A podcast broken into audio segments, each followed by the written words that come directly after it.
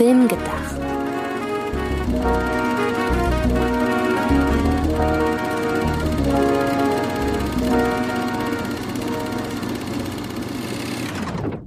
Hallo, liebe Zuhörerinnen und Zuhörer, zu einer neuen Ausgabe von Film gedacht. Film gedacht, sowie nachgedacht, nur mit Film. Und mit Antje. Und mit Sydney. Einen schönen guten Tag. Wie geht es dir? Ach ja, ganz gut. Und dir? Das freut mich. Ja, mir auch, äh, mich auch. Vor allen Dingen freue ich mich auf das äh, Thema, das wir heute äh, besprechen wollen. Ähm, das ist ja interessanterweise so ein Thema, das bei uns eigentlich in unserem Zweier-Filmdiskurs schon sehr lange in verschiedenen Schattierungen existiert, möchte ich mal sagen. Ähm, und jetzt hat aber ein bestimmter Anlass mich dazu gebracht, dieses Thema nochmal explizit vorzuschlagen. Und das habe ich zum Zeitpunkt, als ich das vorgeschlagen habe, nicht gewusst. Aber es passt lustigerweise auch zum Aufnahmezeitpunkt, denn zum Zeitpunkt der Aufnahme, ich äh, bin jetzt ganz transparent, wir reden vom 11.06., ist in dieser Woche ein Film im Kino gestartet, der eigentlich ein perfekter Aufhänger wäre für dieses ganze Thema. Nur wusste ich das eben zu dem Zeitpunkt noch nicht, als ich das Thema vorgeschlagen habe. Die Rede ist nämlich von äh, Transformers Rise of the Beasts, glaube ich. Aufstieg der Bestien heißt er, glaube ich, im Deutschen. Ich weiß nicht, hast du ihn schon sehen können bis jetzt? Nö, ich hatte bisher auch nicht wirklich Interesse. Okay. Ähm, so oder so, es soll auch gar nicht groß um diesen Film gehen. Wie gesagt, er passt nur tatsächlich ähm, einfach ganz gut zu diesem Thema, denn das Thema soll ja heute sein, dass wir über, ich nenne es mal, durchschnittliche Filme sprechen und was die Rezeption durchschnittlicher Filme so schwierig macht, weshalb wir, wir können jetzt natürlich nicht die gesamte Kritikschaft irgendwie äh, repräsentieren, aber zumindest wir beide haben ja schon öfter festgestellt, dass es relativ, dass es schwierig ist oder sch deutlich schwieriger ist, eine Kritik zu einem Film zu schreiben, der okay ist, als einen Verriss oder eine Lobeshymne. Und äh, gleichzeitig, wir haben einen, zum jetzigen Zeitpunkt noch nicht, aber wir haben uns im Vorfeld darauf geeinigt, dass wir einen sehr, sehr reißerischen Folgentitel verwendet werden, äh, verwenden werden. Denn durch dieses ganze Thema werden wir heute im Laufe dieses Podcasts auch die Netflix-Erfolgsformel ähm, entschlüsseln. Und der Grund, jetzt hoffentlich ein gelungener Kreisschluss, weshalb ich zu diesem Thema nochmal kam, ist, dass ich für eine Weile Fernsehen geschaut habe. Ich bin jemand, ich mache das zwar kaum noch, erst recht nicht für Filme, aber ab und an erst recht, wenn ich irgendwie, keine Ahnung, relativ spät nach Hause komme und ich sitze nicht pünktlich um Viertel nach acht vor dem Fernseher, sondern irgendwie, keine Ahnung, komme dazu, um 20 vor neun ins Fernsehprogramm zu schalten und dann durchzuseppen und dann bleibe ich irgendwo hängen. Da bin ich hängen geblieben bei Sonic und dachte so, den gucke ich jetzt. Und dann habe ich mir so ein bisschen überlegt, irgendwie sind diese Filme, an denen man so hängen bleibt, auch seien jetzt, jetzt irgendwie so eher die zweitklassigen Adam Sandler Komödien beispielsweise oder vor einer Weile auch äh, Free Guy, wobei ich den fast ein bisschen rausnehmen möchte, weil ich den alles andere als durchschnittlich finde. Aber irgendwie, komme ich auch wieder zu Transformers, finde ich, dass wenn ich so im Fernsehen hängen bleibe, dann sind die Filme, die ich da dann schaue, in der Regel nicht gut. Sie sind auch nicht schlecht, aber es sind wirklich so okaye Filme. Und jetzt kommen wir wieder zu Trans Transformers. Als ich aus Transformers raus bin, also äh, Rise of the Beasts, war so mein Gedanke, der ist wirklich, das ist jetzt nicht super, aber das ist wirklich in Ordnung. Den würde ich mir jetzt nicht gezielt nochmal aus dem Regal nehmen. Aber wenn der im Fernsehen läuft, dann ist das so ein Film, an dem bleibe ich hängen. Und jetzt kommen wir nämlich zu der These, die ich in den Raum stelle, mit der dann auch direkt Netflix verbandelt ist.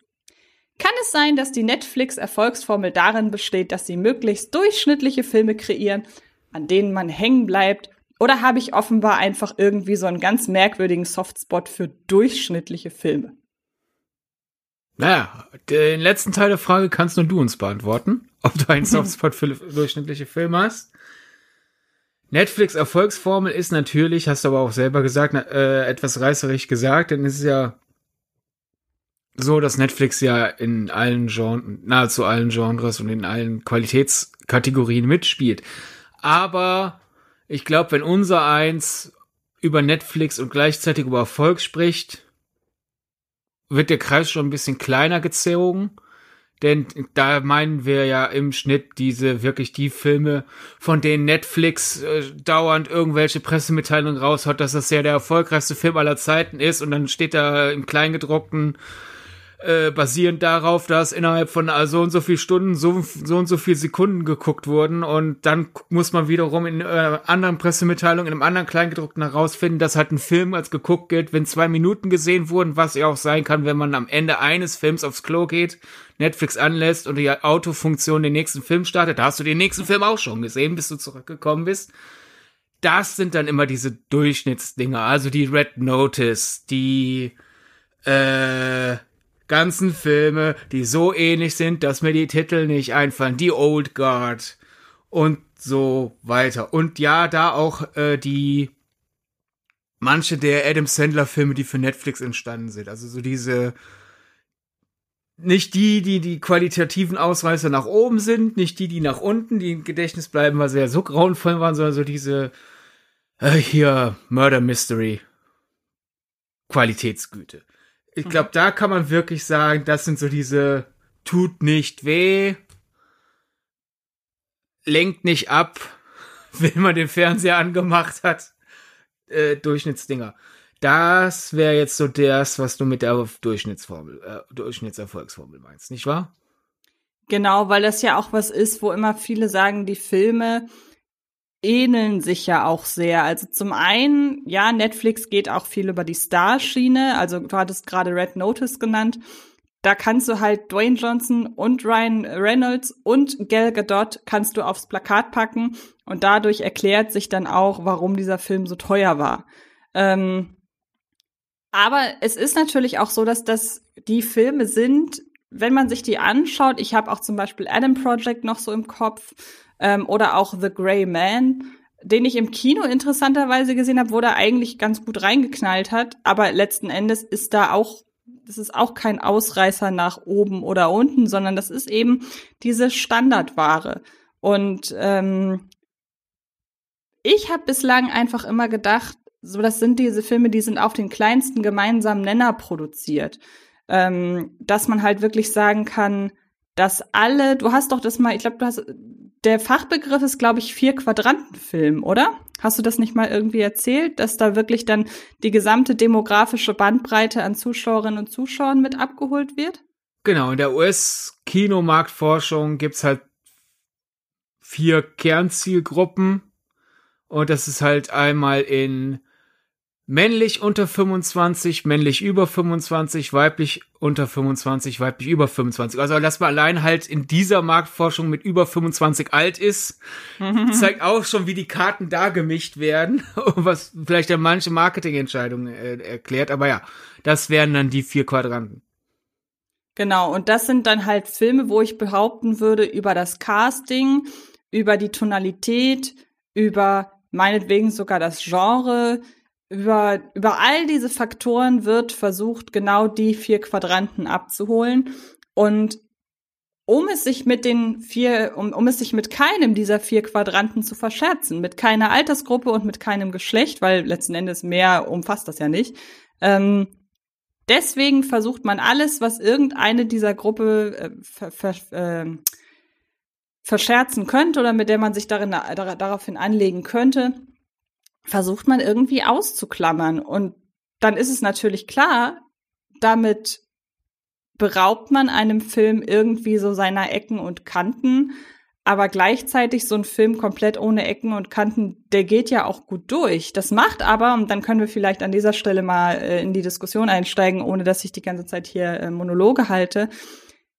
Das macht dann aber auch diese Filme, wie ich finde, immer sehr schwer zu beschreiben. Also ich habe ja jetzt seit einiger Zeit, äh, schreibe ich ja in dem Sinne keine Kritiken mehr. Du machst das ja für Filmstarts immer noch sehr aktiv, hast ja auch ab und an noch äh, äh, Kritiken auf anderen Seiten und so weiter. Aber wenn ich mir vorstellen würde, so zur Hochphase von Corona, als man sich an jeder halbwegs äh, Potenzial andeutenden Originalproduktion von irgendeinem Streaming Anbieter zur nächsten gehangelt hat, um irgendwie seinen Textoutput äh, voll zu bekommen. Wenn ich mir vorstelle, dass ich jetzt zu diesem Zeitpunkt all diese Durchschnittsfilme einzeln besprechen müsste, ich würde fast sagen, das könnte mir dann doch sehr den Spaß am, am Schreiben rauben, äh, am, am Schreiben rauben. Was war der letzte Film, von dem du, den du jetzt so im Kopf hast? Kannst dir gerne ein bisschen Überlegungszeit nehmen, weil das natürlich jetzt ein Überfall ist. Was war die letzte richtig durchschnittliche Kritik, die du schreiben musstest? Ja, du wolltest, hast gesagt, du gibst mir Bedenkzeit und endest den Satz dennoch mit der Frage, so dass ich ja reagieren muss. Wir stellen das einfach hinten an und diskutieren derweil über was anderes. Ich okay. würde nämlich quasi einfach, damit wir ja auch ins Diskutieren kommen.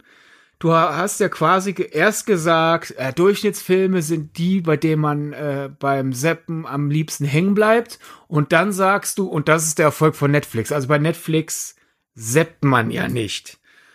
Nee, das stimmt, aber trotzdem hat es ja fast so ein bisschen Sepp-Charakter, wenn dir Netflix aufdrückt, du guckst dir jetzt diesen Trailer an.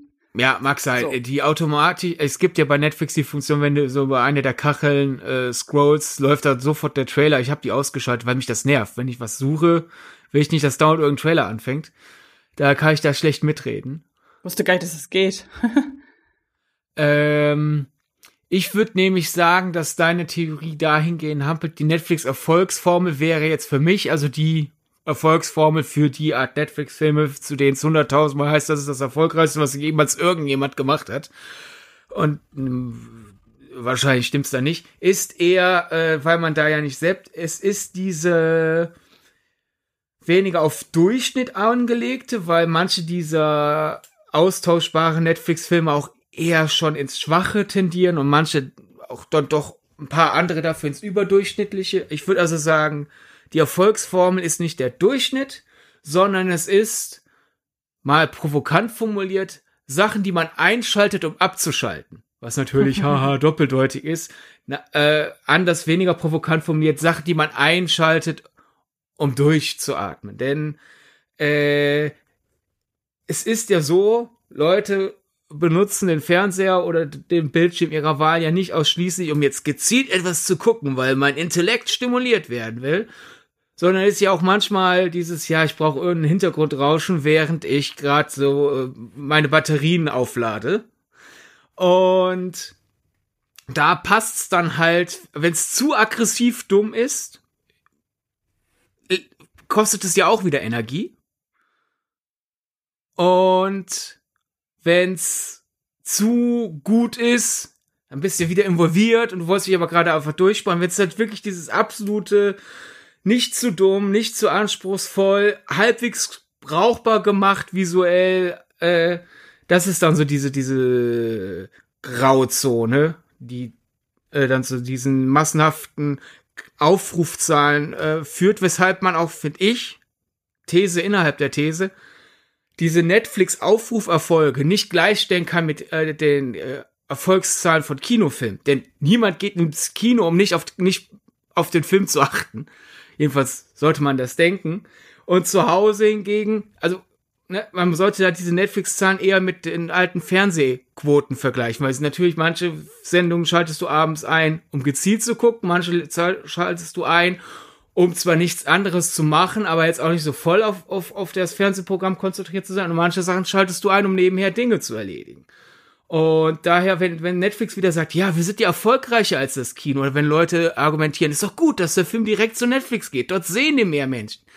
Ja, das ist halt so, als würde man sagen, hier, äh, keine Ahnung, äh, die, die, äh, die Werbe, die Werbesendung bei, bei RTL und Pro7 haben die Leute ja auch mehr geguckt. So, ja, haben sie sie geguckt oder lief sie in mehr Haushalten? Also, das Witzige ist, ich stelle mir gerade vor, wie jemand in einem Kinosaal sitzt, so halt so direkter Vergleich zu Netflix, hat gerade einen Film geguckt, ist eingeschlafen, ist plötzlich im nächsten Film ja. und guckt den dann plötzlich auch. Ähm, ja, stimme ich dir zu, aber ich würde sagen, dass das doch eigentlich fast schon synonym ist, oder? Weil dieses Einschalten, um abzuschalten, und dann darf es nicht sein, was dich negativ zu sehr involviert und nichts, was dich positiv zu sehr involviert. Genau das macht doch dann den Durchschnitt aus, oder? Es ist aber die Frage, und das gebe ich dann direkt an dich weiter, wie würdest du, was macht für dich Durchschnitt aus? Ist Durchschnitt für dich einfach nur die Abwesenheit von Höhen und Tiefen? Also deswegen würde ich sagen, ich finde es nicht synonym, weil wenn jetzt etwas absolut durchschnittlich ist, würde ich sagen, das ist ja dann auch auf Qualität, Qualität bezogen. So, das ist halt so, so ein Egalprodukt. Halt so, ne, dieses klassische, ja, ja, Vanille als Eissorte. Synonym. Und was ich meinte, so diese Sachen, die halt nicht zu anspruchsvoll, aber auch nicht zu anspruchslos sein dürfen, die können ja trotzdem sehr gut sein. Also, mein Beispiel, da gehen wir dann jetzt aus der Filmwelt heraus, so ein Einschalten und Abzuschalten, äh, Format ist für mich zum Beispiel Kitchen Impossible das ist ja auch super äh, Programm platziert, das läuft äh, im Normalfall an einem Sonntag. Das heißt, du hast die ganze Arbeitswoche hinter dir und was auch immer du am Samstag unternommen hast und du weißt, ja, bald fängt die Arbeitswoche wieder an. Jetzt muss ich aber mal endlich meine Batterien aufladen. Und ich kann nicht richtiges Dummbatz Fernsehen gucken. Das macht mich aggressiv. Wenn das Niveau zu weit unten ist, da, da, da, da habe ich keinen Entspannungsfaktor. So nach dem Motto, ja, lass doch das Hirn durchpusten. Nee, das, mein Hirn wird da aggressiv, wenn es zu dumm ist. Aber ich kann da jetzt dann vielleicht auch nicht jeden Sonntag äh, mir irgendeine äh, äh, erschreckende Erkenntnis über die Welt liefernde Arte-Doku angucken und da ist halt, ja, ja, da ist der Tim Melzer und irgendwer, gegen den er kämpft und die reisen um die Welt und äh, man kennt so ungefähr die Dramaturgie der Sendung eh schon, aber es geht gut runter, weil die, weil es unterhaltsam ist, aber du hast da schon diesen Minimalanspruch, dass es ja dann doch eben irgendwas über kulinarische Techniken oder über kulinarische Kulturen lehre, ne? dadurch, dass sie da damit herausgefordert werden, dass jetzt Anspruch sich da so in die Mitte packt. Und deswegen würde ich sagen, das ist so von an, vom Anspruch her so eine absolute Durchschnittsproduktion, aber es ist eine sehr gute Sendung. Daher würde ich sagen, das ist jetzt nicht synonym Durchschnitt und Einschalten zum Abschalten. Ja, verstehe ich, was du meinst. Dann frag ich mal provokant, glaubst du nicht, dass wenn die Sendung besser wäre, du sie auf, dass du sie nicht aufs, ich lasse mich nebenbei berieseln, äh, Gleis packen würdest? Ja, mein, wie gesagt, ich finde es ja schon eine ziemlich gute Sendung. Jetzt besser, wie könnten wir es besser machen? Vielleicht jetzt äh, bisschen mehr Abwechslung in der Dramaturgie, wenn man die Beiträge schneidet. Aber das meine ich nämlich zum Beispiel, weil es ist ja schon sehr eingefahren. Es ist nichts, was in irgendeiner Form überrascht. Und dann könnte man ja auch wieder sagen, ja, und schon ist es keine gute Sendung mehr, sondern wirklich eine durchschnittliche, die einen hohen Produktionsaufwand hat. Auf jeden Fall. Das sehe ich ja genauso. Also man kann ja auch sagen, keine Ahnung, bleiben wir, gehen wir wieder zu Netflix. Man kann diesen ganzen äh, Red Notice, äh, Greyman-Film. Was hatten die eigentlich immer mit Farben? Naja, egal. Ähm, da kann man ja auch sagen, die hat ha bestimmt irgendeine Marktforschung mal ergeben. Wahrscheinlich. Ähm, da kann man ja auch sagen, ja, aber die sehen ja wirklich hochwertig produziert aus. Ja, man kann sich jetzt zum Beispiel bei, bei einem Film wie äh, Greyman, hattest du den gesehen? Nur mal ganz ja, kurz. Ja. Ähm, da haben sich ja einige echauffiert, dass zum Beispiel die Effekte nicht nach 200 Millionen Dollar ausgesehen hätten. Ich habe den, wie gesagt, im Kino gesehen. Mich haben die Effekte jetzt gar nicht gestört, aber das ist ja auch immer dann auch ein bisschen tagesformabhängig. Der ist mir jetzt nicht aufgrund seiner schlechten Effekte in Erinnerung geblieben. Ähm, daher habe ich den Film schon in Erinnerung, als der hat auf jeden Fall hochwertiges Production Value und ist ja jetzt auch keine hingerotzte Produktion. Produktion. Und das ist ja auch genau das, was man Kitchen Impossible. Ich bin übrigens komplett bei dir. Es ist wirklich ein, hervorragend, ein hervorragendes Beispiel, das du gewählt hast. Ähm, das ist ja auch absolut hochwertig produziert. Aber wie gesagt, wenn das wirklich eine sehr gute Sendung wäre, die einen auf allen Ebenen abholt, glaube ich, dann würde man da eher dranbleiben. Ich finde auch, dass das oftmals bei Filmen schon irgendwie ein Zeichen ist, wenn das ein richtig guter Film ist, dann kann mich von dem auch nichts ablenken. Das kommt auch manchmal so durch, durch so ganz unverhofft, merke ich, okay, ich mache den und den Film an und dachte, das ist so ein Nebenbei-Berieselungsding. Ja, und plötzlich, dann nehme ich doch irgendwie das Handy weg und muss dann doch wirklich, äh, hab dann keine Lust, irgendwas zu verpassen. Also vielleicht meldet sich dann so unterbewusst dieser, diese Unterscheidung zwischen einem guten Film und einem sehr guten Film.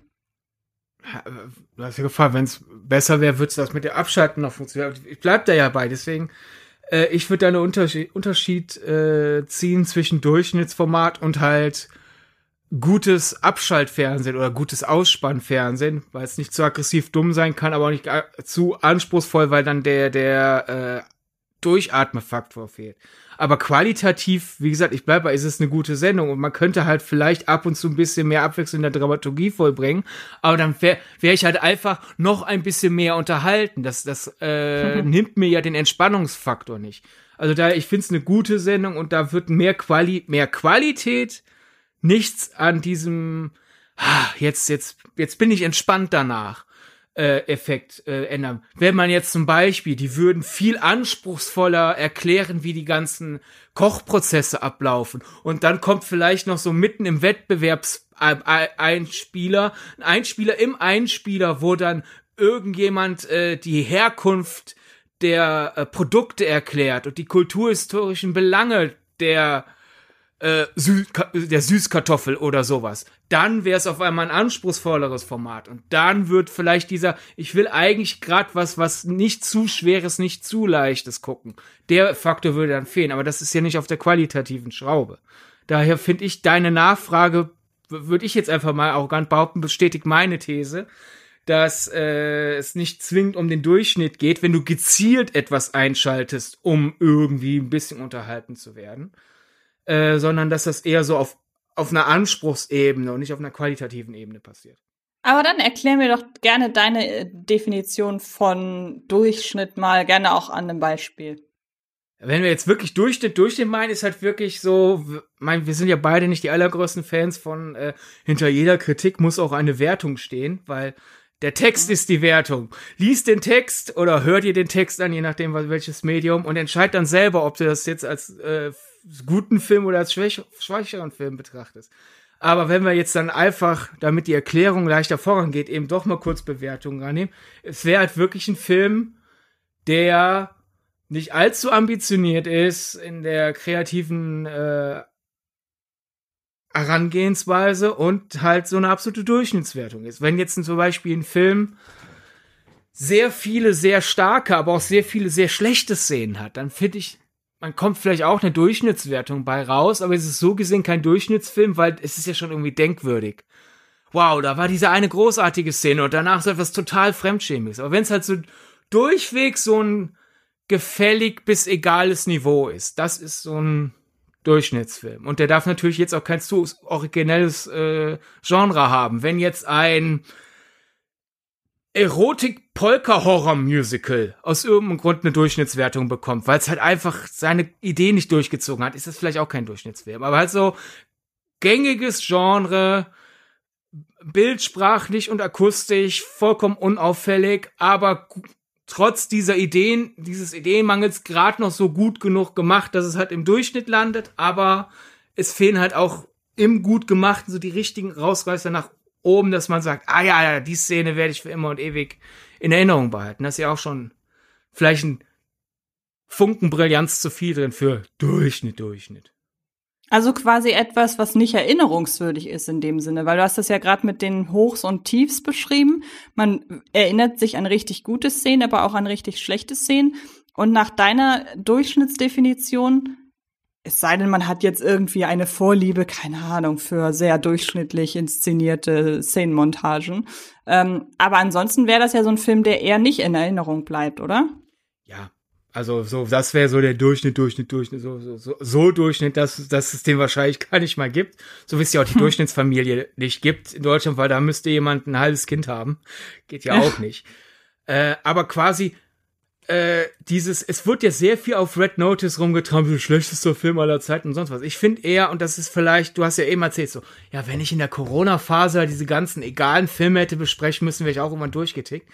Ich glaube, diese, dieses Vermimisieren von Red Notice als schlechtester Film aller Zeiten hat vielleicht damit zu tun, dass er einfach so frustrierend durchschnittlich ist, weil der hat ein paar Szenen, die billig, wirklich sehr billig aussehen, aber der hat auch ein paar Szenen, die ein kleines bisschen besser aussehen und es, es, es tariert sich ein bisschen aus. Ich finde, das ist so ein absoluter egaler Durchschnittsfilm. Und es war natürlich frustrierend. Es haben sich ja viele auch ja aufgeregt, so, Moment mal, wenn er so durchschnittlich ist, warum war der so teuer? Also ist er schlecht. Wenn man dann aber bedenkt hat, die hohen Gagen, dann warum sind die ganzen Netflix-Filme überdurchschnittlich teuer? Weil du da ja eine höhere Gage bekommst als Superstar weil du normalerweise ja Anteile an den Kinokar Kinokartenverkäufen bekommen würdest. Das fällt bei Netflix jetzt zwangsweise raus, also ist deine Gage nochmal höher. Und Red Notice war ja nochmal in der Mitte der Pandemie, wo wirklich so quasi beim Dreh Schutzmaßnahmen erfunden und beschafft werden mussten. Also ist der Film deswegen so absurd teuer. Wenn du dir das nochmal weg erklärst, dann ist es auf einmal kein 200 Millionen Dollar Film mehr, sondern vielleicht wäre es ein 150 Millionen Dollar Film, was für Action mit drei Superstars an heutigen Hollywood-Kosten gerechnet wirklich dann auch in Richtung Durchschnitt fürs Genre geht. Und dann ist das halt so ein egaler Film. Ja, Dwayne Johnson macht das, was er immer macht. Ryan Reynolds macht das, was er immer macht. Gal Gadot spielt ein bisschen besser als sonst normalerweise. ähm, und ja, hier ist ein Metawitz und hier ist ein bisschen Selbstironie und hier ist ein schlechter Effekt und ja, irgendwie, ach ja, komm, die zwei Stunden noch was sind vorbei. Das ist halt so, ja, anwesend. Es ist vielleicht aus Mangel an Sympathiepunkten so ein eher ein aggressiv unsympathischer Durchschnitt, was vielleicht also die angepissten Kritiken auch noch mit erklären könnte, aber ich fand, wir, wir, wir als Gesellschaft, ein bisschen übertrieben gesagt, schenken ihm zu viel, Bewer zu viel Beachtung dafür, was er ist. Würdest du, wo wir auch gerade bei Gesellschaft sind, würdest du mir zustimmen bei der Beobachtung, ähm, dass sich irgendwie so die Wahrnehmung von gut, schlecht und Durchschnitt in der Gesellschaft, äh, ich nenne es jetzt, Gesellschaft klingt wirklich sehr blöd, da fühlt man sich ja wie doof bei, ähm, in der Filmbubble verschoben hat, weil mhm. ich habe so das Gefühl, es kommt auch so ein bisschen drauf an, irgendwie dieser, dieser ich nenne es mal sehr zynisch, Fetisch für Punktebewertung, der hat sich ja irgendwie dahingehend entwickelt, dass man sagt, bleiben wir mal bei der 10 von, oder bei, bei der 10er Skala, bei IMDb, ja, alles unter 7 von 10 Sternen gucke ich mir schon nicht mehr an. Dabei muss man ja eigentlich überlegen, ja, aber bei einer 10-Sterne-Bewertung ist doch der Durchschnitt bei 5 Sternen. Und Durchschnitt ist immer noch nicht schlecht. Wenn du keine Lust hast, dich mit Durchschnittsfilmen und gehen wir jetzt einfach mal davon aus, wenn jemand bei IMDb einem Film fünf Sterne gibt, dann hat der in dem Moment recht, das ist der absolute Durchschnittsfilm. Ähm, wenn man dann halt sagt, ich möchte mir diesen Film nicht angucken, weil ich möchte mit durchschnittlichen Filmen meine Zeit nicht, ver ver nicht verplempern, gehe ich völlig mit. Aber ist das nicht irgendwie ganz komisch, dass heutzutage die Messlatte wesentlich Jetzt muss ich gerade mal gucken, dass das Bild in meinem Kopf nicht zusammenbricht. Muss die jetzt höher oder niedriger liegen? Wie umgehe ich jetzt dieses Bild, um es äh, auch ohne dieses Bild auszudrücken? Äh, findest oder ich habe so das Gefühl, die Leute sind heutzutage viel weniger tolerant, was durchschnittliche Filme angeht, was ja auch dann wieder dazu führt zu diesem ganzen, was wir auch schon öfter festgestellt haben. Leute finden einen Film immer entweder mittlerweile nur noch scheiße oder es ist der geilste Film aller Zeiten, aber es fehlt so ein bisschen der ja fast schon Respekt irgendwie für Durchschnittsproduktion. Ich glaube, das sind jetzt drei Fragen auf einmal, auch wenn du gerade das Gefühl hattest, schon, habe ich auch gemerkt, die Frage ja. angefangen hast, als wäre es ein und dieselbe. Äh, fangen wir mal mit den verschobenen Bewertungen an. Da gebe ich dir vollkommen recht. Es ist halt mittlerweile einfach quasi, oh, ich habe hier eine Punkteskala und über die Hälfte der Punkteskala werfe ich aus dem Fenster wie halt, oh, der Podcast hat äh, 3,9 Sterne bei iTunes, dann ist er garantiert schlecht. Aha, also, hä? Hä? Also ist ja, hä? Okay. Äh, ne? Oder halt äh, auch bei Rotten Tomatoes, dass ja Filme ab unter 60 Prozent der Leute finden den äh, eher gut als schlecht, schon als schlecht gilt. Dann hast du ja nicht mehr die rote Tomate, hast du den grünen Tomatenflatscher. Heißt, neun, sagen wir mal, 59 Prozent der KritikerInnen fanden einen Film werden sie gezwungen, eine binäre Skala zu nehmen, würden sie sagen, gut statt schlecht. Und dann ist ja also so gesehen die Mehrheit der Leute positiv aus dem Film rausgegangen. Aber Rotten Tomatoes stellt das als schlechte Bewertung dar. Und wenn jetzt ein heiß erwarteter Film, sagen wir mal 59 Prozent bekommt, ist dann der große sozial, äh, soziale Netzwerkdiskurs in äh, der filmaffinen äh, Bubble. Oh, der Film ist also richtig schlecht. Äh, über die Hälfte der Leute fanden den eher gut als schlecht. Ja, richtig schlecht. Da gebe ich dir vollkommen recht. Die Art und Weise, wie wir durch bewertet doch selber irgendwie ranerzogen werden, äh, wie auch die Algorithmen dann halt Sachen weiterempfehlen. Irgendein, such dir irgendeinen Lieferdienstanbieter äh, raus, wenn ein Restaurant hat, du willst jetzt heute Abend indisch essen, du hast die Wahl, in deiner Nähe ist ein 4 Sterne Inder äh, und ein 3,5 Sterne Inder dann denkst du, oh ja, der 3,5 Inder muss ja schlecht sein, wenn der hier nur 3,5 Sterne hat, was ja Quark ist. Aber da gebe ich dir vollkommen recht, dass wir, dass, da werden wir in eine Missachtung der kompletten Punkteskala hineingezogen. Diese Debatte von wegen, ja, alle, alle finden Filme nur noch gut oder schlecht, ich, ich glaube, die gab es einfach schon immer. Äh, man wird halt zu Extremen gezerrt, damit man halt äh, auch mit seiner Meinung Gehör findet. Wir kriegen das halt jetzt einfach nur durch das Internet ununterbrochen mit, statt halt dreimal die Woche, wenn die neue, wenn wir von unseren drei verschiedenen äh, Filmmagazin-Abos jeweils das neue Exemplar geschickt bekommen. Daher.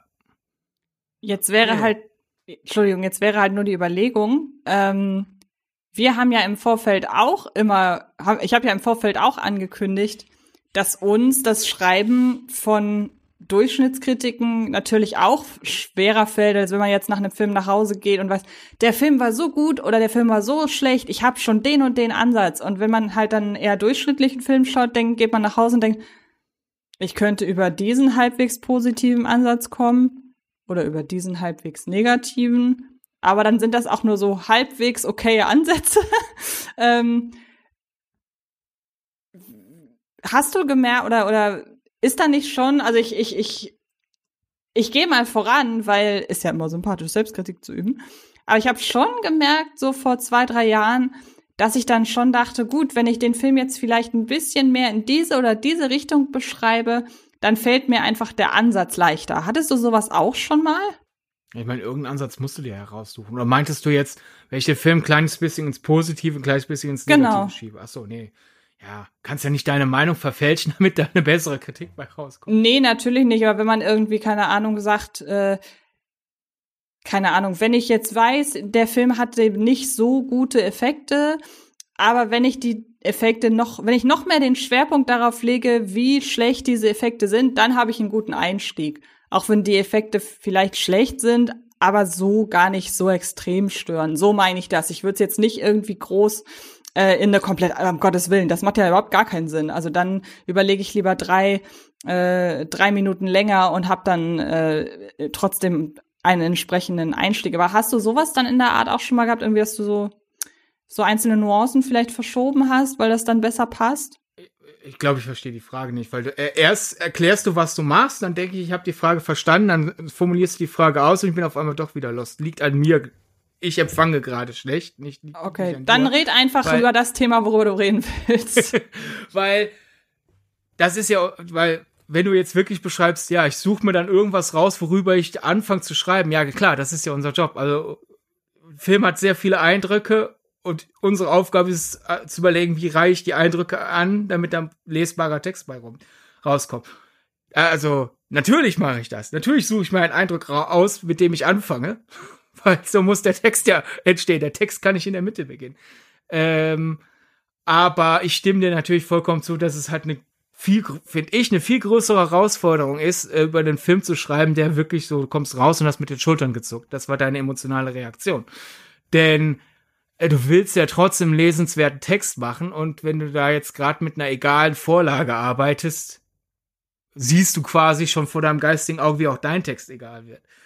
Und äh, da dann nicht die Meinung verfälschen, ja, dann finde ich Film halt ein bisschen schlechter, damit der schnell ein Verriss wird und ich habe Ruhe, äh, kann man ja nicht machen. Also hat man dann längeren, längeres Hadern, äh, damit da irgendwas zu finden. Äh, ja, ja, klar. Also, dass, dass durchschnittliche Kritiken schwerer zu schreiben sind, stimme ich dir vollkommen zu. Ähm, hast du denn mittlerweile dir überlegt, was die letzte durchschnittliche Kritik war, die du schreiben, äh, die du schreiben musstest? Nein, weil ich ja die ganze Zeit äh, damit involviert war, über das nachzudenken, worüber wir jetzt gerade reden, statt ja noch nebenher. Gut, unter diesen Umständen, weil das natürlich bis zum Ende des Podcasts so ist, unter diesen Umständen wirst du natürlich bis zum Schluss nicht darauf gekommen sein, eine Antwort zu finden. Ähm, aber so oder so, kommen wir mal wieder zurück zu der ganzen Netflix-Sache und auch zu dem, ähm, zu dem Fernsehbeispiel. Du hast vorhin oder am Anfang schon angekündigt, dass du es als Unterschied empfindest, bei Netflix zu halt zu stöbern und im Fernsehen zu seppen. Warum?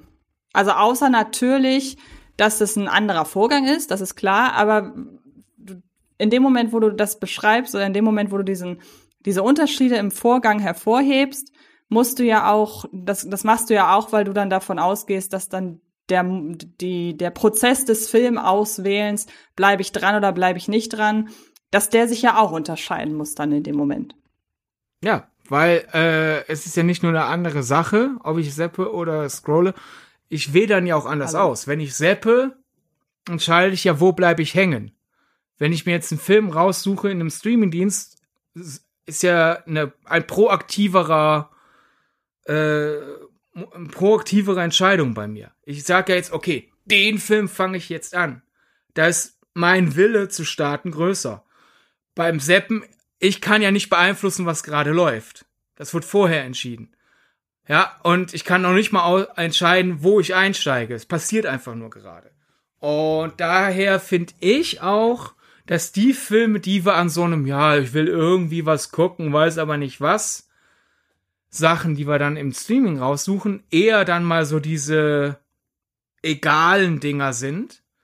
Während wir, du meintest ja, du bleibst im Fernsehen eher bei den Durchschnittssachen hängen. Das wäre dann, äh, würde ich jetzt behaupten, äh, äh, eine Ausnahme, weil meine Erfahrung ist, sowohl im Gespräch mit anderen Leuten als auch meine eigene Erfahrung, wenn ich mitten in einem Film hängen bleibe beim Seppen, dann sind das eher gute Filme.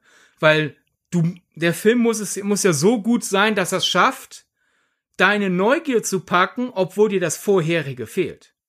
Ja, gut, okay, da hast du recht. Ich bin jetzt einfach wie selbstverständlich davon ausgegangen, dass das die ja. Filme sind, dass ich die schon kenne. Also ähm, natürlich, da hast du recht, wenn ich in einem Film, wenn ich in einem Film da habe oder wenn mir ein Film vor die vor die Fernbedienung läuft, den ich nicht kenne, dann muss der natürlich irgendeinen Reiz haben, dass ich dranbleibe. Da hast du natürlich völlig recht, weil ich will ja dann weiter gucken, ohne das davor zu kennen. Wobei ich auch da sagen muss, das muss gar nicht zwingend ein guter Film sein. Es ist nur in so einem Fall natürlich noch wichtiger, dass er irgendeinen Aspekt hat, der mich erst richtig hineinzieht. Also wenn ich, keine Ahnung, einen Film schaue, der läuft schon eine halbe Stunde und die Szene, in der ich gerade bin, ist jetzt nicht sonder, also verspricht jetzt nach fünf Minuten nicht, dass da ein Meisterwerk hintersteckt. Aber es spielt zum Beispiel, weil ich den aktuell sehr, sehr gerne sehe, es spielt Petro Pascal mit. Dann hat diese Szene in diesem Moment nur diesen Faktor des Darstellers, was ja letzten Endes noch überhaupt nichts darüber aussagt, wie der Rest des Films ist. Ich würde also das runterbrechen darauf, wenn ich einen Film nicht kenne und ich soll beim Seppen hängen bleiben, dann muss in diesem Moment exakt eine Sache besonders hervorstechen. Und nur weil Pedro Pascal in meinem Beispiel dabei ist, bedeutet das ja nicht, dass das sehr gut ist. Für mich in dem Moment ist es natürlich sehr gut, dass er dabei ist, weil ich ihn sehr mag. Aber das macht den Film ja noch nicht sehr gut. Oder, oder besser als, um, von sehr gut reden wir ja gar nicht, sondern besser als Durchschnitt. Ja. Hm. Ich, vielleicht ist auch ein Unterschied, ob wir jetzt Seppen damit irgendwas im Hintergrund läuft oder zappen, weil wir irgendwas gezielt sehen wollen. Weil meine Erfahrung ist halt einfach, wenn du einen angebrochenen Film anfängst und den auch trotzdem wirklich weiter guckst, muss da ja eine Qualitätsgüte sein. Denn du musst, der Film muss ja so gut strukturiert sein, dass du ihn verstehst, ohne das Vorwissen und dass du auch dann, also dieses, diesen Effekt, vielleicht kennst du den auch gar nicht, dann, dann ist es auch schwerer zu diskutieren. Du selbst, selbst, selbst irgendwie bleibst du hängen und denkst, wow, das ist super, du haderst mit dir, gucke ich das jetzt weiter, weil das gut ist, aber andererseits, ich will den Film mal komplett sehen. Was mache ich denn jetzt nur? Und du willst unbedingt halt auf jeden Fall noch das, was du verpasst hast, nachholen und das ist doch dann nicht Durchschnitt. Also. Ich würde sagen, in dem Moment, wo du dir einen Film anschaust, ab nach einer halben Stunde, und er gefällt dir aus irgendeinem Grund so gut, dass du dran bleibst. Ich würde fast behaupten, der Film, also so wäre es jetzt bei mir, wenn ich danach das Bedürfnis habe zu sagen, den werde ich noch mal von Anfang an gucken, was ja in der Regel sehr einfach ist, weil die meisten Filme sind ja dann irgendwo zum Streamen, die man dann auch gezielt anwählen kann.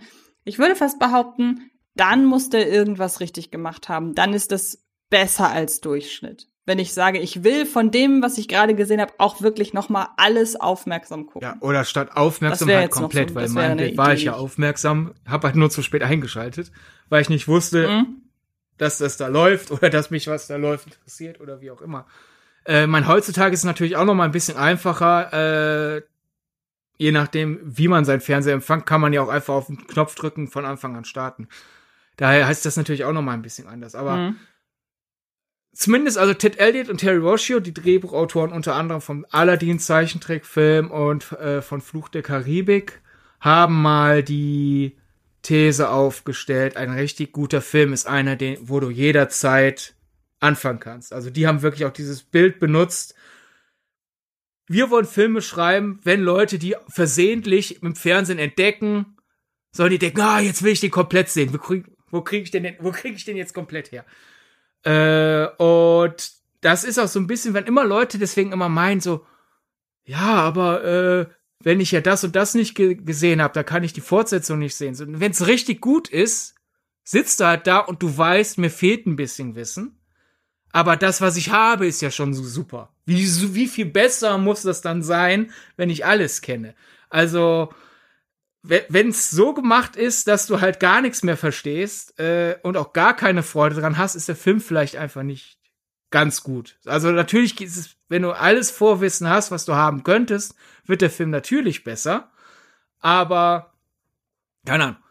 Sagen wir halt wirklich, ich glaube, mit Actionfilmen ist es einfach, ist es auch ein bisschen einfacher, weil es da immer so Momente gibt, die dich dann reinziehen können, selbst wenn du das Vorwissen nicht hast.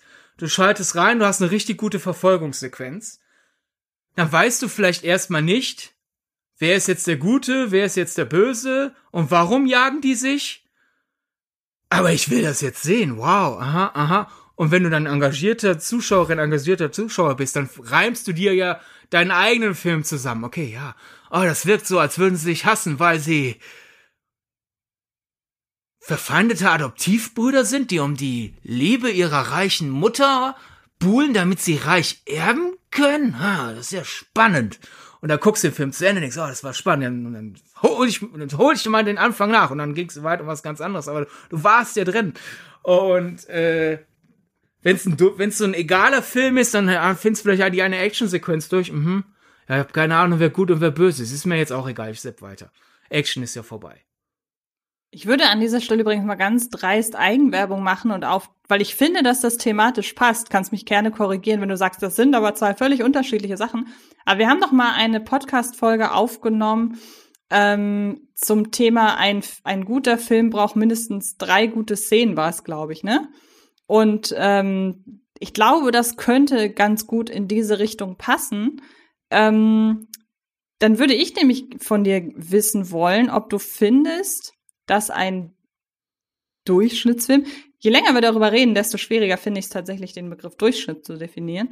Aber würdest du sagen, dass ein durchschnittlicher Film oder dass durchschnittliche Filme generell, dass die so sich ähneln in gewissen Dingen, weshalb sie halt, oder gibt es Dinge, die Filme automatisch zu Durchschnitt machen? Also, dass sie ähnliche Story Beats oder ähnliche, ähnliche Beats haben, weil das ist ja auch noch mal um wieder zu Netflix zurückzukommen, dieses typische, ich habe das Glück, so viele dieser ganzen Filme habe ich gar nicht gesehen. Das heißt, für mich kann ich das noch gar nicht so sehr definieren, aber dieses, hast du einen Netflix-Film gesehen, dann hast du sie im Grunde alle gesehen. Und das würde ja dafür sprechen, dass diese durchschnittlichen Filme alle einer gewissen Struktur oder halt einem gewissen Rhythmus folgen. Wie siehst also du das? Auch hier wieder. Ich glaube, das sind aus Versehen zwei Fragen geworden äh, du hast ja angefangen mit, gibt's irgendwas, was einen Film automatisch zu Durchschnitt macht? Nein, das wäre ja so wie, keine Ahnung, so als wäre das so die magische Zutat, Zutat. So egal, was du kochst, wenn du jetzt hier äh, die schärfste Chilischote äh, der Welt komplett da reinpackst, ist es automatisch eine scharfe Speise. Dann ist halt meinetwegen auch der, auch der Milchreis scharf. Ja, ne, aber Durchschnitt, also so funktionieren ja Filme nicht. Also ist ja jetzt nicht so, wenn du den Darsteller reinpackst, jetzt, äh, dann ist der Film automatisch Durchschnitt. Das, das geht nicht. Äh, weil auch zum Beispiel das mit den Storybeats, da, da klingt dann, wären wir im Denken, man kann einen Film von vorne, man kann von vornherein sehen, dass ein Film Durchschnitt wird. Das wäre dann so dieses Denken, dass ja ein Mangel an Originalität automatisch einen schlechten Film bedeutet. Und das ist ja auch, finde ich, Murks. Also nehmen wir mal wirklich die John Wick-Reihe. Die Story, mir wurde Übles angetan, also töte ich euch haben wir schon millionenfach im Actionkino gesehen und wir werden sie noch millionenfach im Actionkino sehen. Also wäre ja der Logik nach, ja, wenn du die Story benutzt, ist das automatisch ein durchschnittlicher Film. Wenn überhaupt. Vielleicht sogar ein schlechter, weil da ja äh, nicht so zur lahmen Story auch noch lahme Action hinkommt. Stattdessen haben die John Wick Filme, sind die John Wick Filme ja von gut, Teil 1 zu sehr viel besser als gut äh, in den Fortsetzungen ge gewachsen. Und wenn du das mit dieser absolut unbedeutenden und äh, oft durchgenudelten Story schaffst, dann äh, würde ich mal sagen, gibt's diese Garantie nicht. Alles andere ist ja dann eh, also es gibt ja nicht den einen, einen Schauspieler, der alles zur Durchschnitt macht, weil äh, wie soll er das machen? Den einen Film zieht er runter, den anderen zieht er hoch. Na, es kommt halt so ein bisschen drauf an, wenn man jetzt ganz, also ich sag mal so, in, in zynischeren Filmpodcast würde jetzt natürlich an dieser Stelle der Name Ryan Reynolds fallen. Und in zynischeren Filmpodcast würde man auch sagen, in dem Moment, wo das Netflix-Logo äh, über den Bildschirm äh, ding dingt, ähm, ist der Film automatisch Durchschnitt, weil das ist ja so ein bisschen, das muss ich auch sagen, für mich ist Netflix-Film und das finde ich doof, weil sowas mag ich normalerweise eigentlich nicht. Aber selbst für mich ist mittlerweile Netflix-Film fast zu einem Synonym geworden für, das ist einer von diesen Tausenden, die es halt schon gibt. Wobei ich sagen muss, dass das eine Beschreibung ist. Ich weiß auch, dass ein Film wie ähm, Blond beispielsweise. Ich weiß auch, dass das ein Netflix-Film ist. Aber wenn ich jemandem jetzt Red Notice beschreiben müsste, dann würde ich sagen, du, du weißt doch diese Durchschnitts-Netflix-Eigenproduktion. Also in dem Moment kann man ja schon sagen, irgendwie ist dieses Label Netflix, und da bin ich ja nicht die Einzige, also ist jetzt nicht so, als, als wäre das mein persönliches Problem, sondern das hat sich ja schon irgendwie dazu hin entwickelt, dass man sagt, man weiß genau, was gemeint ist, einfach nur, weil man das Produktionsstudio nennt. Und wenn man dann mal einen Netflix-Film hat, der deutlich besser ist, dann würde man ja nie an, würde man ja nie anführen, das ist einer dieser Netflix-Produktionen. Ja, aber im Grunde hast du damit ja deine Frage selber beantwortet. Also, es ist ein Netflix-Film, ist keine Garantie für Durchschnitt. Und Ryan Reynolds, also, der Mann hat in so vielen schlechten Filmen mitgespielt und in so vielen guten. Also, egal, auch selbst im zynischsten Filmpodcast, dann würde man vielleicht sagen, ja, wenn Ryan Reynolds dabei ist, äh, weiß ich, der Film ist Durchschnitt und zwei Folgen später heißt es wieder, ja, Ryan Reynolds hat ja im schlechtesten Superheldenfilm aller Zeiten mitgespielt, Green Lantern, und somit hat man sich selber der Lüge, der Lüge enttarnt. Daher, ähm, nö. Also es gibt keinen, keine Durchschnittsgarantie. Äh, auch Mangel an Komplexität der Story kann es nicht anbringen, weil der, sag was weiß ich, sag mal, der Plot passt, in, der, der Plot nicht die Story mit thematischen Elementen, sondern wirklich einfach rein. Äh, äh, äh, ich muss die Handlung zusammenfassen, weil das äh, in meinem äh, Schulaufsatz vom Lehrer so gefordert wurde. Rein auf der Ebene, ein platter Film bedeutet Durchschnitt. Mhm. Ja, sie fahren von A nach B und dann fahren sie von B wieder zurück nach A. Mad Max Fury Road äh, ne, dann wird das alles aber halt mit erstens visueller Pracht und zweitens mit thematischen äh, Elementen aufgeladen und dann ist, ich fahre von A nach B und von B nach A wieder super spannend und äh, äh, kreativ. Also es, es gibt keine Durchschnittskreativ äh, Durchschnittsgarantie. Äh, Durchschnitt passiert. Man könnte höchstens vielleicht überlegen, ob es Regieschaffende gibt, die halt irgendwie es immer hinbekommen, gerade mal so den Durchschnitt zu schaffen. Äh, das wären dann ja, das wären dann ja die, das wären dann ja diese typischen Handwerkerregisseure im ehesten. Ja, aber halt auch zum Beispiel behaupten. Handwerker basieren dann zum Beispiel auf dem Drehbuch oder darauf, wer mitspielt oder so halt auch immer ihre Ausreißer nach unten oder nach oben haben. Zum Beispiel auch wenn er selber mal in einem Interview gesagt hat, er mag es nicht als Handwerker betrachtet zu werden, weil er dann die Filme aufzählt, die gelungen sind, äh, würde ich sagen, John Turteltaub ist ein super Beispiel für so einen Handwerker. Denn ich sehe bei ihm, obwohl ich wirklich, äh, ich habe all seine Filme gesehen und einige seiner Filme lieb ich auch. Ich sehe da keinerlei künstlerische, keinerlei wiedererkennbare künstlerische Handschrift. Ich sehe da keine thematischen Zusammenhänge, so nach Motto, ah, diese Art Geschichte interessiert ihn besonders, sondern du sagst halt, ich habe hier ein Projekt, ich brauche jemanden, der äh, äh, das umsetzen kann. Und dann macht das und dann hat er halt manchmal so tolle Sachen wie äh, Vermächtnis der Tempelritter oder äh, Cool Runnings. Und dann hat er halt so Grütze wie The Mac. Ich freue mich übrigens sehr auf den zweiten ja, Teil. Also selbst so ein John Tut ja, ne, deswegen John Turteltaub ist, würde ich sagen, so ein Paradehandwerker. Und da ist auch nicht die Garantie, dass der Film beim Durchschnitt wird, sondern es ist dann du hast garantiert, der wird jetzt technisch nicht absolut vollkommen unfähig sein, weil dafür kann er halt sein Handwerk zu gut. Daher der Bedeut daher die, diese Begriffe dieser Art Regie. Aber wie gesagt, da können richtig gute Filme Ja, ähm, das Lustige ist, mir kam Jetzt werden manche mich außerdem auslachen, weil ich Vermächtnis der Temperatur und Cool Runnings als richtig gute Filme bezeichnet habe, aber mir egal, ähm, ich stehe dazu. Ich, mir sind lustigerweise zwei Namen in, als erstes in Erinnerung gekommen bei Handwerkerregisseur, die nochmal auf einem anderen Niveau sind. Einmal äh, Ridley Scott und einmal Ron Howard. Bei den beiden bin ich aber auch sofort äh, da, dass ich sage, deren Filme sind aber nicht alles Durchschnitt, um Gottes Willen. Ähm, man könnte aber natürlich anführen, nach dem, was du gerade gesagt hast, dass die Filme eines John Turteltaub beispielsweise oder meinetwegen nehme ich auch noch mal meine beiden dazu, dass deren Handwerk erst dann sich in eine entsprechende Richtung entscheidet, wenn halt die äußeren Umstände dazu führen, weil eine, weil eine, ein, ein Regiehandwerker, der quasi keine eigene Handschrift hat, was ihm ja zum Handwerker macht, also er ist ja jetzt kein Visionär wie Christopher Nolan oder wie Gore Verbinski, also ist ein Regisseur, für mich ist ein handwerkender Regisseur, grätscht da gern rein, wenn es für dich anders ist, ein Regisseur, bei dem ich anhand des Films nicht automatisch sagen kann, das ist der und der Regisseur, weil er nicht die Handschrift hat. Würdest du mir da zustimmen? Genau. Ja. Und ähm, dann kann man ja sagen, gut, aber in dem Moment, wo ein Regisseur keine eigene Handschrift hat, ist er jetzt auch nicht besonders erinnerungswürdig. Und wenn seine Werke erinnerungswürdig werden, dann muss das ja andere Gründe haben. Sei es eine gute Kameraarbeit, sei es ein gutes Drehbuch. Und dahingehend würde ich dann schon fast dazu übergehen zu sagen, jemand wie Ridley Scott, das ist ein, ja, das ist ein sehr guter Regisseur.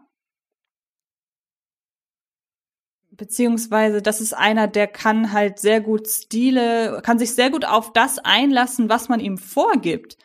Und ja, ich weiß nicht, worauf das hinaus sollte. ja, aber ich kann es ja einfach dann auch äh, als Sprungbrett nehmen, über die beiden Namen zu sprechen mit dir, die du gerade genannt hast. Ich würde zustimmen, dass Ron Howard oft als Beispiel für einen Handwerksregisseur genutzt wird, würde aber widersprechen. Mittlerweile, je mehr ich mich mit ihm befasse, desto mehr würde ich sagen, da tun wir ihm Unrecht.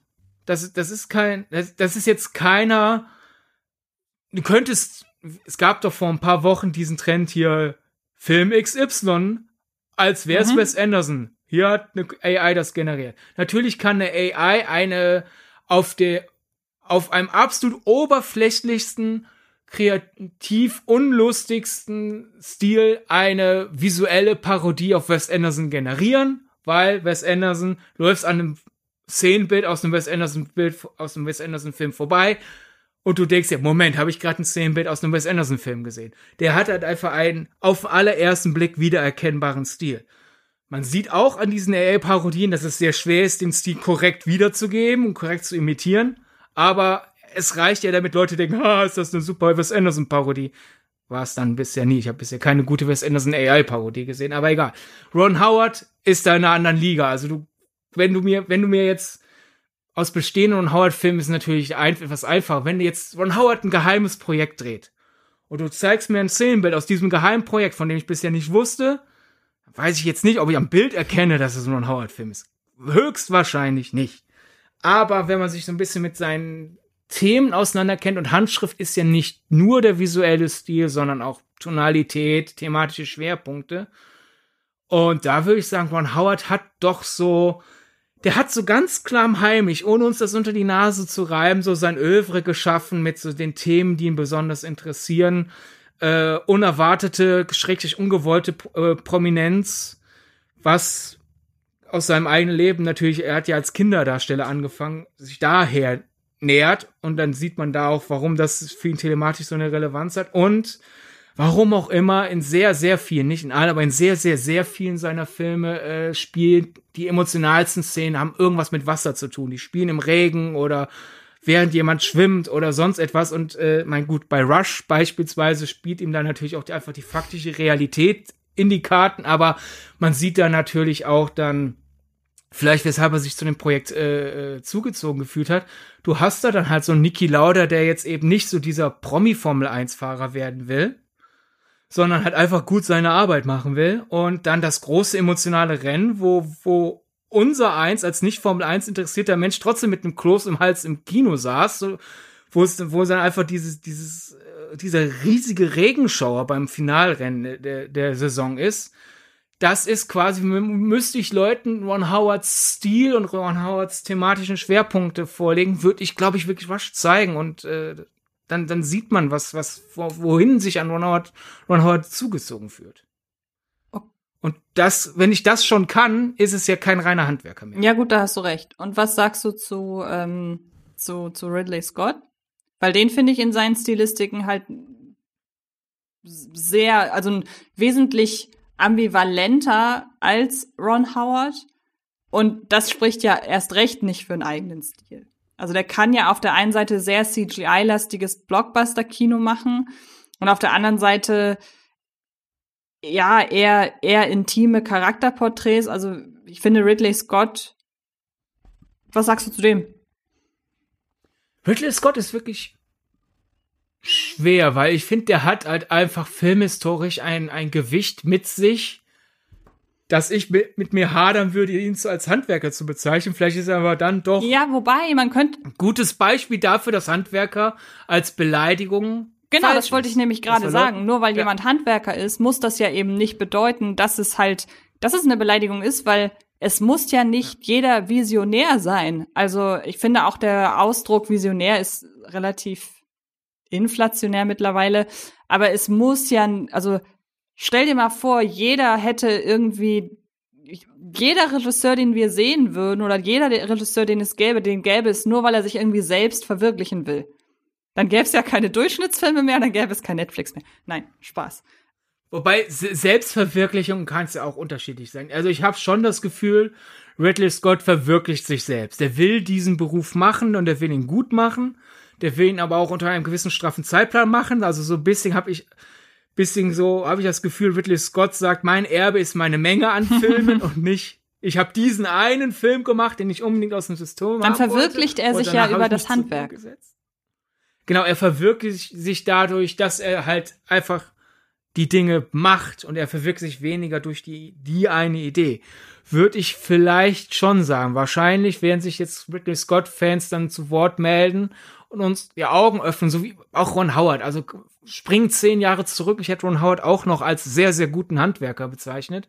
Und mittlerweile erkenne ich, nee, das ist ein Autor, der halt einfach nur weniger auffällig ist, der als so ein Wes Anderson oder Christopher Nolan oder auch ein Quentin Tarantino die sich vorstellen und sagen, hier ist mein Stil, hallo. Und Ron Howard sitzt da hinten so, ja, und ich mache hier die ganze Zeit mein Ding. Ja, merkt's jemand? Nein, egal. Ähm, es ist komisch. Also mein mittlerweile hat sich in den letzten Jahren ja auch was verschoben. Äh, haben wir ja auch schon mal in einer anderen Podcast-Ausgabe mal angeschnitten. Mittlerweile ist ja äh, Tony Scott, äh, wird er ja gewürdigt, aber noch zu Tony Scotts Lebzeiten war ja kurioserweise so der Konsens in der Filmfan-Community äh, und unter äh, Leuten, die halt einfach beruflich über Filme schreiben. Ja, Ridley Scott, das ist der Künstler, weil der macht ja die guten, angesehenen Filme und Tony Scott ist da irgendwie sein komischer Popcorn-Bruder und mittlerweile hat sich's hin verschoben mit Tony Scott. Der hatte einen Stil, der hatte eine Vision. Ein Tony Scott-Film erkennt man, der hat was, der hat sein Ding durchgezogen. Ja, und Ridley Scott macht halt einfach sehr viele Filme und einige davon sind auch richtig gut, aber wofür, wofür steht Ridley Scott? Ich, ich, ich ja, ich glaube, Ridley Scott ist ein super Beispiel für, wir sollten aufhören, Handwerk als Beleidigung zu benutzen. Wenn wir wenigstens das aus diesem Podcast ziehen, haben wir ja auch irgendwas gewonnen. Ja, und ich finde, und vielleicht können wir da dann ja den, den Kreisschluss machen. Ich finde auch, wir sollten halt, ja, so doof das klingt, aber fünf von zehn Sternen sollten wir auch nicht weiter als Beleidigung empfinden. So, also, ja klar, natürlich ist es schwer zu sagen, wenn ihr hört, ein Film ist durchschnittlich und jemand, wenn, wenn, wenn du mir jetzt erzählst, weil, weil wir ja den Filmgeschmack der jeweils anderen Person sehr gut einschätzen können, wenn du mir jetzt erzählst, ja, der ist durchschnittlich, dann will ich damit nicht sagen, ab sofort werde ich diesem durchschnittlich aber viel positiver begegnen. Das ist jetzt bei uns beiden aber auch klar, weil wir ja ungefähr genau wissen, wie wir dem anderen einen Film erklären müssen, damit derjenige weiß, was einen erwartet. Aber ich finde es halt, ich fände es halt cool, wenn man irgendwie sagen könnte, fünf von zehn Sternen ist nicht schlecht und auch Durchschnitt, das bedeutet immer noch, Durchschnitt ist immer noch nicht schlecht. Klar, im Zweifelsfall sind das keine Filme, an die man sich lange erinnert, aber es sind ja auch Filme, selbst wenn die die Zeit des Filmguckens, diese zwei Stunden, selbst wenn die nicht diese Zeit überdauern, im besten Fall hast du dann ja zwei Stunden gehabt, die du trotzdem nicht bereut hast. Und vielleicht kann man da ja so ein bisschen hingehen zu sagen, Durchschnitt ist keine Beleidigung. Durchschnitt ist wirklich Durchschnitt. Durchschnitt ist das, was es ist. Es ist irgendwo zwischen gut und schlecht. Und damit ist es automatisch nicht schlecht. Klar, am Ende kann man, wie gesagt, immer noch sagen, das ist dann aber erst recht das, was nicht denkwürdig ist. Meinetwegen, aber auch mit einem Durchschnittsfilm kannst du eineinhalb Stunden eine ordentliche Zeit haben, würde ich behaupten. Ja, man darf da ja auch nicht vergessen, wir sprechen da jetzt gerade auch was eindimensional, was bei der Durchschnittswertung angeht, weil es ist ja jetzt nicht so, dass es auf der Publikumsseite diesen einen Universalgeschmack ja. gibt. Weil dann könnte man sagen, warum soll ich mich denn mit Durchschnitt zufrieden geben, wenn es so viele gute Filme gibt, die ich noch nicht gesehen habe, oder so viele gute Filme gibt, die ich wiedersehen mhm. möchte. Aber erstens da haben wir ja angefangen, es gibt ja teilweise wirklich einfach Momente, wo man vielleicht nicht in der Stimmung für was Gutes mhm. ist, sondern sagt, hey, äh, äh, ich kann jetzt einen richtig guten Film nicht so wertschätzen, wie er es verdient hätte. Also gucke ich, gucke ich einen Film, der gerade quasi sozusagen qualitativ auf meiner äh, äh, Wahrnehmungshöhe ist. Ist die eine Situation, also einfach Wahrnehmungs Umstände und da haben Leute ja auch einfach unterschiedlichen Geschmack und daher, wenn Leute sagen, ah, das ist ein durchschnittlicher Film, warum sollte den sich überhaupt jemals jemand ansehen? Nun, ganz einfach, eine Durchschnittsnote impliziert ja auch zum Beispiel Genre-Fans sind da vielleicht dennoch dran, äh, äh, äh, dennoch dafür zu begeistern und Leute, die dieses Genre hassen, sollten den Film jetzt schon meiden, obwohl er Durchschnitt ist, weil sie selbst die guten Filme schon nicht gut finden und die würden einen schlechten Film, ja, das wäre für die dann der reinste Terror. Also zum Beispiel ich mit meiner Musical-Affinität, wenn du mir sagst, dass es, wenn ich jetzt eine Kritik lese, dass es so ein absolutes Durchschnittsmusical ist, so wirklich so eine 2,5 von 5 Sterne Musical, denk ich, ja, also kein schlechtes Musical, her damit. Ne? Und äh, Horrorfans sind ja auch gerne mal dabei, sich quasi durch das ganze Genre zu fressen. Und jemand, der mit Horror nichts anfangen kann, für diese Person ist das ist ein 2,5 von 5 Sterne Kritik natürlich schon eine große Abschreckung. Aber für, für Leute, die sagen, ich liebe dieses Genre, ja, 2,5 ist ja, guck mal, wie viel schlechter es noch ginge. Und auch das muss man ja auch mal einfach sich nochmal vor Augen führen. Wenn etwas Durchschnitt ist, ist die Art und Weise, aus welchen, aus welchen äh, Positionen man dann dorthin geht zu diesem Film, ist ja auch noch mannigfaltig. Ja, das mit dem Horror finde ich ist ein extrem gutes Beispiel, weil wenn jemand, der halt horrormäßig so ziemlich alles gesehen hat, wenn der dann irgendwie bei einem Nehmen wir mal Insidious, weil der ist ja insgesamt schon geachtet, aber äh, unter den Horror-Konnoisseuren ist das jetzt auch halt ein klassisches Beispiel für irgendeinen Horrorfilm. Ähm, wenn man jetzt sagt, ja, dieser Insidious, das ist so ein Standard-Jumpscare-Horror. So. Dann denke ich mir, ja, für dich vielleicht, aber vielleicht gibt es da draußen jemanden, für den ist das der erste Jumpscare-Horror. Und der hat richtig Schiss im Kino. Dann ist das erst, das ist für mich immer ein ganz gutes Beispiel, dieses, die Wertung eines Films anhand seiner Erfahrung so ein bisschen auch ähm, natürlich abzugeben. Das macht man zwangsläufig. Also in dem Moment, wo man schon äh, irgendwann mal irgendeinen Film gesehen hat, lässt man den Eindruck aus diesem Film auch in alle anderen Filme mit einfließen, die man so sieht. Aber wie gesagt, vielleicht hast du irgendwann mal diese eine Person, die sagt, ich habe noch nie einen Horrorfilm geguckt und für die ist dann für den Moment Insidious 5 der beste Horrorfilm aller Zeiten. Äh, kann ja sein. Deshalb Durchschnitt ja. ist und nicht Durchschnitt. äh, oder auch um, um das, was ich vor äh, weiter früher, weiter früher gut Deutsch reden tut, früher im Podcast gesagt habe, mit Durchschnitt, absoluter Durchschnittsfilm hat vielleicht keine Austarierung nach oben, nach unten, das vielleicht mal so ein bisschen zu revidieren. Denn auch da sind wir wieder bei der Daseinsberechtigung von durchschnittlichen Filmen. Ich würde doch sagen, man kann auch einen Durchschnittsfilm haben, wo aber doch zwischendurch so Qualität durchscheint. Das ist dann aber auch mit einer gewissen Affinität für etwas. Also du kannst einen Durchschnittsfilm haben, der aber vielleicht eine gute Actionsequenz hat, wo man dann irgendwann Jahre später realisiert, da hat äh, der und der hat, war Second Unit Regisseur und danach hat er, war, ist er selber zum Action Regisseur aufgestiegen und so sehen wir das in diesem Film, wo so sehr viel Langeweile drumherum ist. Diese eine Actionsequenz, das war die erste Actionsequenz von bla bla bla oder halt ne, irgendwelche Stars, die man sagt. Da wären wir ja bei deinem Pedro Pascal Beispiel. Du, wenn du, wenn du jetzt hörst, das ist ein absoluter, du heute startet auf Netflix, eine absolute Durchschnitts-Romcom-Komödie, aber Pedro Pascal spielt für drei Szenen einen richtig lustigen Kellner. Da würdest du ja sagen, okay, 2,5 Sternkritik, aber Pedro Pascal, Pascal ist ein super lustiger Kellner, ich schau den morgen. Eben, und dann hast du ja auch noch manchmal so komische Anwandlungen, wie ich sie eben habe. So dieses, ich liebe aus irgendeinem Grund den Film Rio 2. Rio 2 ist aus Kritikersicht, meiner Ansicht nach, wirklich sehr generisches Animationsfilmkino mit einer möglichst generischen Botschaft für ein möglichst breites, insbesondere Familienpublikum, mit Durchschnittskonflikten, einer Durchschnittsart und Weise, wie man das auflöst. Und trotzdem muss er genügend Aspekte haben, dass ich den immer wieder gucken kann. Und dann hat man eben doch hin und wieder mal so seine Filme, wo man denkt, ja, der ist jetzt nicht besonders gut, aber aus irgendeinem Grund muss ja irgendwas an dem Film etwas haben, was mich dann zufriedenstellt. Und dann kann man ja schon wieder hinterfragen, dann ist er ja vielleicht gar nicht Durchschnitt.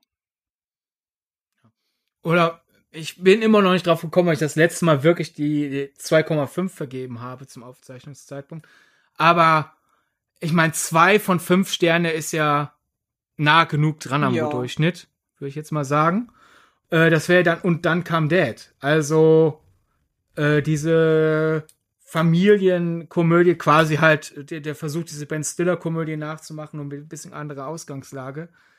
Äh, das war dann so ansatzweise der, der letzte fast Durchschnittsfilm. Da bin ich halt auch aus dem Kino und hab gedacht, ja, worüber schreibe ich jetzt? Weil es ist ja auch relativ uninteressant zu schreiben, ja, hab ab und zu ein bisschen mhm. geschmunzelt. Und das, was ich dann rausgestellt habe, ist halt, der Film hat so leicht autobiografische Anklänge. Also der äh, Hauptdarsteller und Drehbuchautor hat sich eine Rolle geschrieben, die denselben Namen hat wie er und äh, sowohl die Figur als auch äh, er sind halt ähm, Söhne eines äh, italoamerikanischen Einwanderers, äh, so voll im, im, im Arbeitermilieu drin und daher auch immer so, oh, die Reichen, die sind ja schon irgendwie komisch. Und so diese, das war dann der, der Ansatz, woraus ich dann die Kritik gezogen habe, so nach dem Motto, ja, ja, es gibt ein paar gute Gags, gibt ein paar lahme Gags, aber man sieht, es war ja trotzdem für eine Person ein Passionsprojekt und was ich rausgezogen habe, obwohl ich dann halt letzten Endes doch öfter wegen eines Gags gegähnt hm. habe als gelacht, deswegen halt zwei Sterne statt drei Sterne, also unterm Durchschnitt statt überm Durchschnitt. Ich, der Film hat mir doch Bock gemacht, jetzt einfach mir den, den äh, Hauptdarsteller, Drehbuchautor Sebastian Manasciello, den ich garantiert falsch ausgesprochen habe, Manasciello, ist vielleicht richtiger, äh, ich kannte ein bisschen Stand-up von ihm und man hat, finde ich, da wirklich gemerkt, da ist anscheinend so aus dem Stand-Up-Programm aus Versehen ein Drehbuch geworden. so, ah ja, hier und dann, ich erzähle die Anekdote, ich erzähle die Anekdote. Und weißt du was, wenn ich dazwischen noch eine Spielszene schreibe, dann habe ich ja einen Film. Äh, das war quasi ein super, das war ein super Werbespot für sein nächstes Stand-Up-Programm, der aus Versehen auf Spielfilmlänge gedehnt wurde und dazwischen sind dann weniger interessante Szenen. Also da, wenn das nächste Mal bei Netflix ein Stand-Up-Programm von denen aufploppt, werde ich mir das angucken, obwohl ich dem Film ja nur zwei Sterne gegeben habe was finde ich ja sogar dann zeigt, auch aus unterdurchschnittlichen Filmen kann man was Positives ziehen. Wenn da also die Frage ist, warum sollte ich mich mit Durchschnitt abgeben? Du weißt ja nie, was du entdeckst. Ich habe in einem unterdurchschnittlichen Film jetzt einen Stand-up-Comedian jetzt nicht für mich entdeckt, aber für mich stärker würdigen gelernt. Und bis der dann demnächst dann vielleicht, wer weiß, man weiß mittlerweile bei Komikern ja leider nie, wann, wann sie mal äh, abdriften, wenn er als nächstes ein Programm darüber macht, dass äh, die, die Impfe eine große Lüge war äh, ist er dann wieder von meiner Liste gestrichen. Aber hoffen wir mal einfach, dass das nicht passiert. Äh, ich, ja, ich habe für, für, für seine Art zu erzählen eine neue Wertschätzung gefunden durch den Film, weil ich wirklich realisiert habe, so, ja, der kann das ja echt gut, weil jetzt, wo ich das auf der Leinwand sehe und mich auch nichts ablenken kann und sonst was alles, merke ich, wie gut seine Witze strukturiert sind. Schade, dass der Film halt eben kein Stand-up-Programm ist, sondern zwischendurch auch noch eine Story erzählen. Aber das erinnert mich an diesen Film ähm, das Remake von Ein Goldfisch fällt ins Wasser, falls du dich erinnerst. Mit ähm, ja. Overboard. Ja, Overboard, genau. Da war es doch auch so, dass wir gesagt haben, das ist eigentlich ein Durchschnittsfilm, aber dieser eine Typ, der da irgendwie sein, äh, sein Comedy-Programm durchzieht, der macht das alles ein bisschen besser. So, das hat so ein bisschen die Vibes davon, als du das gerade erzählt hast, finde ich. Ja. Okay dann habe ich, glaube ich, alles gesagt. Ähm, ich hoffe sehr, oder also ich habe, glaube ich, alles gesagt. Wie, wie unhöflich. Wie sieht's mit dir aus? Ich habe alles gesagt, damit ist der Podcast ja, genau. zu Ende. Sollte das nicht klingen. Ja, ja, passt aber. Ja. Okay. Möchtest du dann einmal den ganzen Social Media Kram übernehmen? Ja, wir haben jede Menge Social Media Kram. Folgt uns. Richtig, auf den gängigen okay, Plattformen. Jetzt auch noch mal in Twitter, Letterboxd und so weiter. Wir sind auf Twitter, wir sind auf Letterboxd, wir sind auf Instagram, jeweils als Film gedacht. Dort könnt ihr mit uns interagieren. Bei Letterboxd habt ihr außerdem noch den Vorteil mit den ganzen Listen, wo wir die Filme notieren, über die wir sprechen. Solltet ihr das nachschlagen wollen. Und wir sind auf Patreon, da könnt ihr dafür sorgen, dass dieser Podcast weiter existiert und äh, das wäre doch cool. Das ist richtig. Und dann bekommt ihr nämlich, dafür kriegt ihr auch einen Bonus. Wollte ich gerade sagen, Zusatzfolgen, die Möglichkeit, über die Themen in den Zusatzfolgen abzustimmen. Ich habe jetzt zum Beispiel gerade spontan die Lust entwickelt, dass wir uns vielleicht mal demnächst intensiver mit Ridley Scott oder Ron Howard beschäftigen. Wäre vielleicht eine Idee, die wir mal aufgreifen. Wobei das vielleicht auch was für die Hauptfolgen. Ja, ja, genau, das denke ich mir auch. Oder wir machen es richtig böse und sagen, stimmt ab, wir reden nur über einen. Nur über Ron Howard oder nur über Ridley Scott. Aber das wäre auch wieder gemein. Okay. So oder so, ich hoffe, ihr wisst jetzt alles. Bleibt uns weiterhin treu und hört uns dann in der nächsten Ausgabe wieder. Ähm, Thema haben wir, glaube ich, noch nicht, oder? Nein, das wollen wir gleich nach Aufnahmeschluss. Zu irgendeinem ja. richtig coolen Thema, zu dem, äh, auf das wir uns gleich festlegen werden, auf jeden Fall. Ihr werdet euch es bereuen, wenn ihr die nächste Folge nicht hört. Deswegen solltet ihr, solltet ihr uns auch überall abonnieren. Richtig. Bei allem, was wir euch gerade Am besten auch auf mehreren Podcast-Diensten, damit ihr, wenn ihr aus Versehen die Push-Benachrichtigung von iTunes wegwischt, dann aber wenigstens noch die Push-Benachrichtigung von Spotify seht. So ist es. In diesem Sinne, vielen Dank für diesen hoffentlich nicht durchschnittlichen Podcast. Und ähm, dann hören wir uns bei der nächsten Ausgabe wieder. Bis denn. Das war Filmgedacht mit Anche Wessels und Sidney Schering. Film gedacht kann Film gelauscht werden. Und zwar auf allen gängigen Podcast-Plattformen.